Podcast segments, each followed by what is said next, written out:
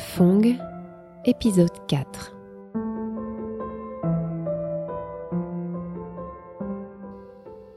Après être mis en retraite de Houé, de la ville de Houé, par la force, le but c'est arriver jusqu'à Vigne. Bon, arrivé à Vigne, nous étions très surpris parce que il y a encore l'électricité, la vie est presque normale, il y a encore des voitures, on sent pas que la vie est touchée par la guerre. Et notre travail, c'est que d'aller de village en village, de province en province, pour expliquer pourquoi nous devons faire la guerre contre les Français, qu'est-ce que les habitants doivent faire pour réagir à l'assaut des Français dans ces régions. Mais quelquefois, en arrivant à un village, ils ont fermé leurs portes et ils nous ont chassés dehors. Ils veulent pas de nous.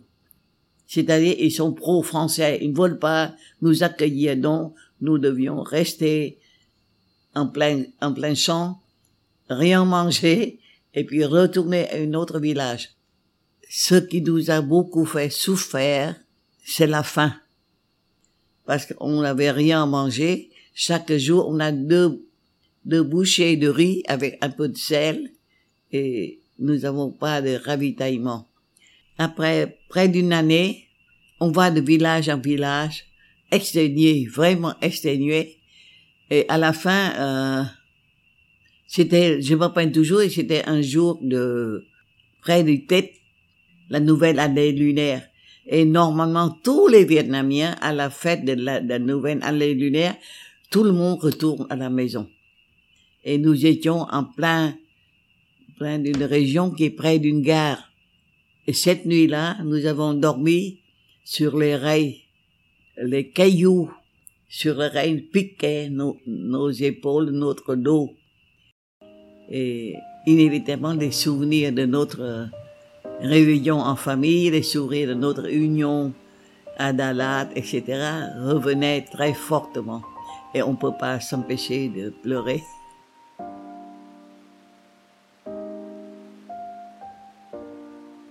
Et je sens que vraiment, je peux plus continuer. Malgré toute mon ardeur de pouvoir servir, malgré ma jeunesse, c'est la force physique qui m'abandonnait.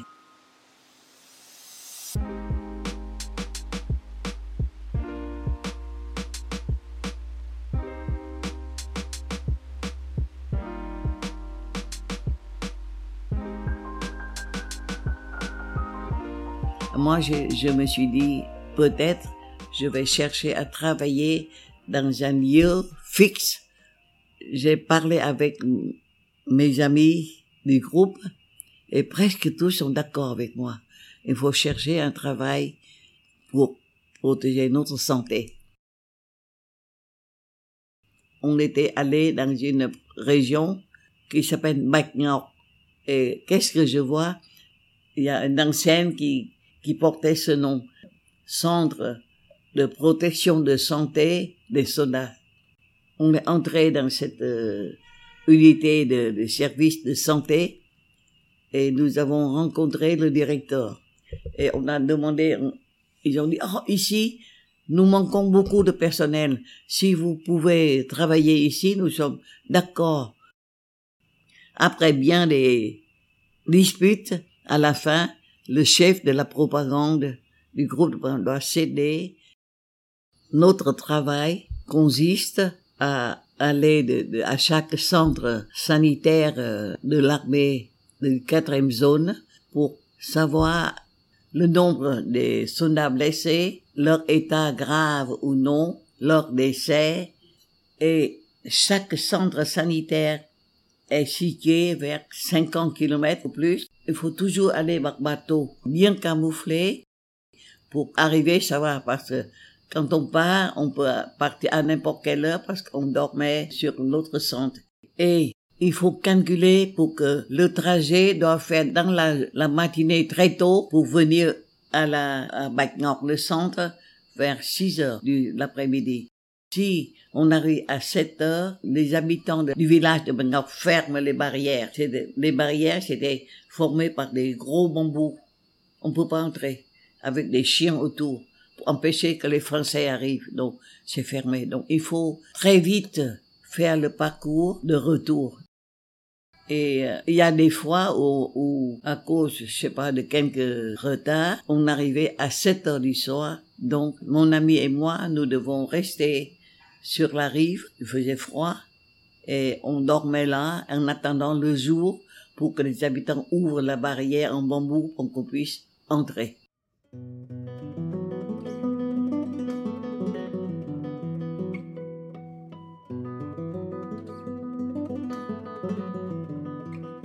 Alors un jour, euh, le chef de notre groupe, le docteur, je sais pas pourquoi, il retardait de repartir. C'était déjà tard, 10 heures du matin. J'ai dit, mais il faut partir maintenant pour arriver vite à notre euh, centre. Sinon, on devait encore rester à la rive. Il faisait très froid, etc. Il retardait.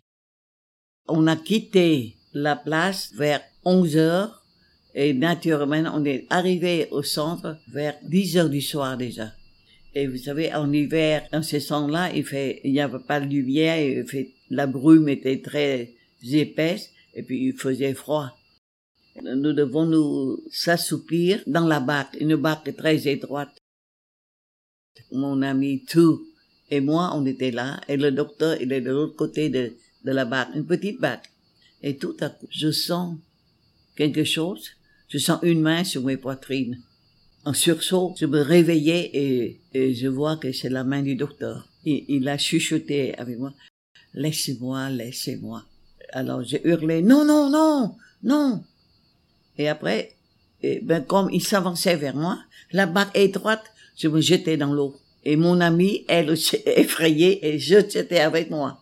Nous étions dans l'eau, mais heureusement que le fleuve n'est pas très profond. Et, le rameur, il a, il a donné sa rame pour qu'on puisse s'accrocher. Et j'ai dit non, si le docteur reste ici, je veux pas monter. Il faut qu'il soit de l'autre côté de, de, de la barque. Le docteur, il était un peu fâché. Il est, il est parti là et nous deux, on montait. Et il faisait très froid et je grelottais. Et après, il faut attendre toute la nuit à la rive et le matin, euh, en, se, en se réveillant, euh, j'ai une fièvre et j'étais malade. Alors, le docteur, il est, il est venu me voir et il a dit que je t'aimais depuis longtemps. Je lui ai dit, mais non, parce que ce temps-là, j'ai déjà ma fiancée. J'ai dit, non, non, non, non. Il dit que tu auras une vie plus tranquille, plus facile, etc. Moi, j'ai dit non. Depuis ce jour-là, il commence à, à me torturer par des petites choses, par exemple, me donner des, des travails assez difficiles à faire, ou bien donner des, donner des critiques, tu es nul, tu sais pas quoi, c'est-à-dire des, souvent des mauvaises euh, paroles devant toute, toute la, tout le service.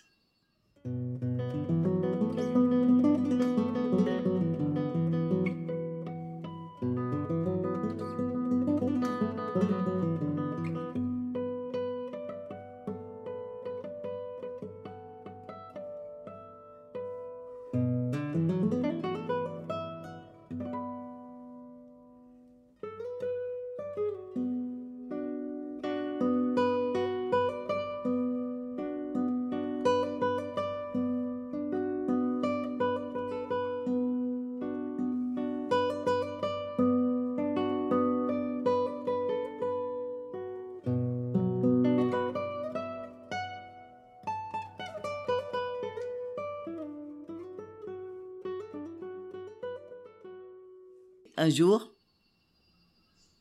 je, je, je vous raconte ça parce que c'est très important, ça change ma vie après. Alors un jour, il y a une grande réunion de la jeunesse, euh, on appelle ça Union de la jeunesse des quatrième zone. Et cette réunion se situait à 70 kilomètres euh, de notre centre. Et tout, elle aussi, elle est membre de l'Union de la jeunesse, elle demande à partir. Il est d'accord. Moi, je demande encore non. Je dis pourquoi non? Mais parce que tu es désobéissant. Non, bon.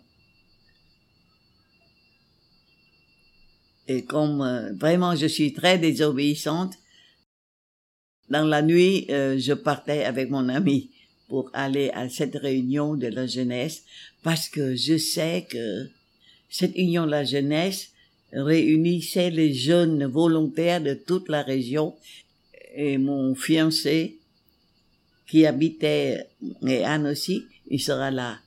Je sais que c'est l'unique occasion que nous puissions nous voir parce que vous savez, en temps de guerre, c'est pas facile d'avoir des correspondances et la route était tellement difficile. Donc c'est un unique moyen.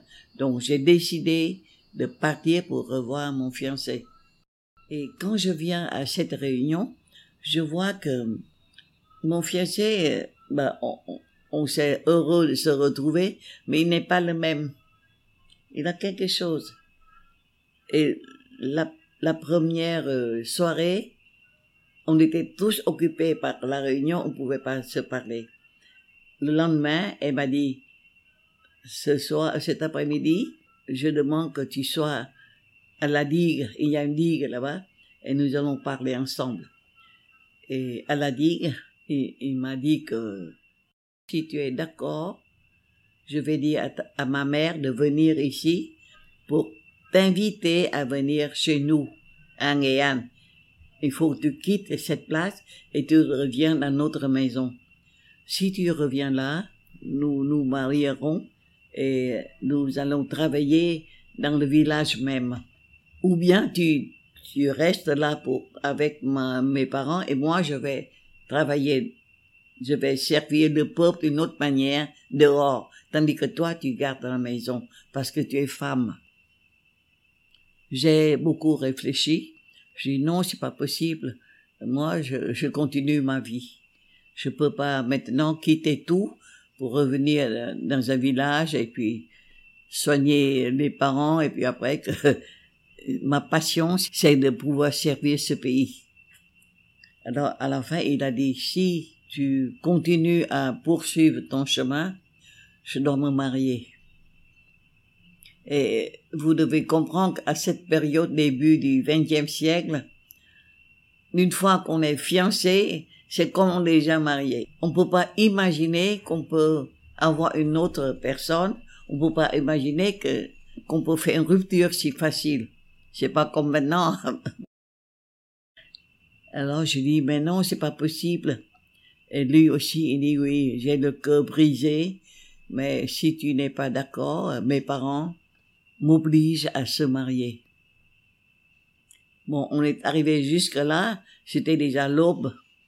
Il y a des personnes qui viennent à la digue, on peut plus parler.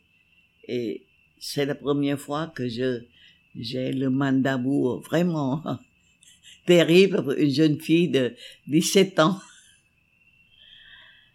Ah, voilà. Et, le lendemain, il regagnait son village et moi, je vais 70 kilomètres pour revenir à mon centre de travail. Quand je partais, je poussais des ailes. Quand je revenais, chaque pas me coûtait énormément et j'ai pleuré sans cesse. Mon ami tout, il a dit, mais pleure pas. Il y a tant de jeunes qui t'aiment, c'est pas la peine, laisse-lui tranquille, qu'il revienne à son village. Et elle, elle m'a dit ça, et je revenais le cœur très lourd.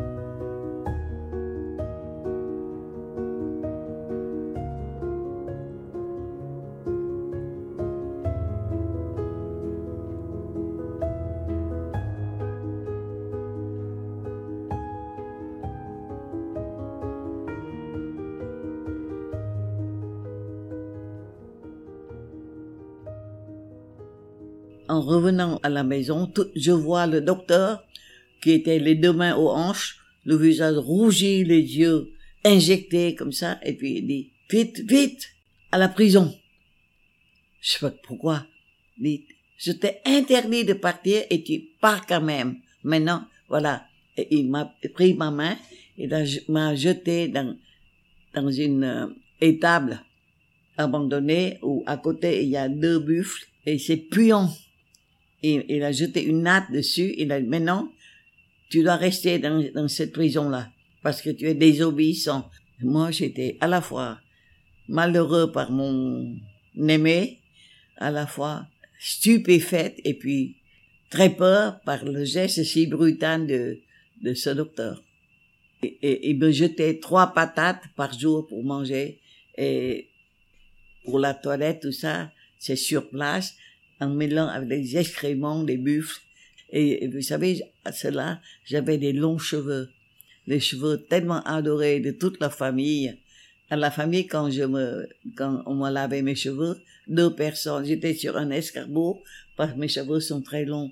Et maintenant, tous mes cheveux étaient englués d'excréments de, de buffle. Insupportable. Alors, je décidais à jeûner. Je commence à rien manger. Il me, il jette des, des patates, et ben, je jette dans les excréments pour ne pas manger. Après trois jours, j'étais très affaibli et je n'avais plus la force de parler ni de boire. Je bois pas. Je décide à mourir. À ce temps-là, j'ai beaucoup regretté de quitter ma famille. C'est le moment le plus critique de ma vie.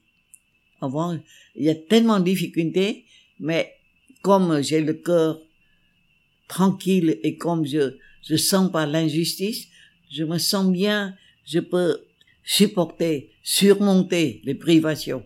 Mais ce jour-là, vraiment, j'ai aucune envie de vivre. Et juste au moment où j'étais, je sais pas, j'étais à moitié évanoui, il y a un camarade qui s'appelle Long, il est entré dans le cachot, il m'a, il m'a dit, réveille-toi, Fouan. J'ai dit, non, non, laisse-moi, je vais mourir. Dit, non, il a donné l'ordre de te relâcher. Il a peur. Alors, deux de mes amis m'ont entraîné au fleuve de Bacgnok, m'ont entraîné là-bas et je commence à me laver. Il n'y avait pas de savon ce temps-là. Le savon était introuvable. J'ai fait tout pour me laver deux fois, trois fois, mais l'odeur persistante des excréments des buffles, c'est terrible. Et quand je vois mes longs cheveux tordus, tout noirs comme ça, tout à coup, j'ai décidé, il faut couper ces cheveux à cette époque-là, couper les longs cheveux, c'est comme on, donne la, on se donne la mort. Moi, j'ai couru à, à, la berge. Il y a un coiffeur du village qui était là, sous un arbre. J'ai demandé à lui prêter des ciseaux. Je viens à, à, la rive. Je commence à couper très court mes cheveux. Quand j'étais la longue traînée de mes cheveux noirs mêlés d'excréments sur la fleuve, je vois comme des petits serpents noirs qui quittaient, quittaient la rive comme ça. Tout à coup, je me sens délivré. Ce sentiment, j'ai jamais éprouvé après. Mais quand j'ai coupé les cheveux, les regardé onduler, flotter sur la rivière comme des serpents noirs, hein, je dis, fini, je commence une autre vie. La petite fille, docile, innocente, affectueuse, douce, est partie pour toujours. Maintenant, je deviens autre. Tout à coup, ces décisions se précipitent dans mon esprit comme ça. Et je, je viens pour rendre les ciseaux et je vois dans la classe un petit visage tout rond, complètement inconnu qui n'était pas la mienne. Et je me suis dit, il faut quitter cette place par n'importe quel moyen, le plus tôt sera possible.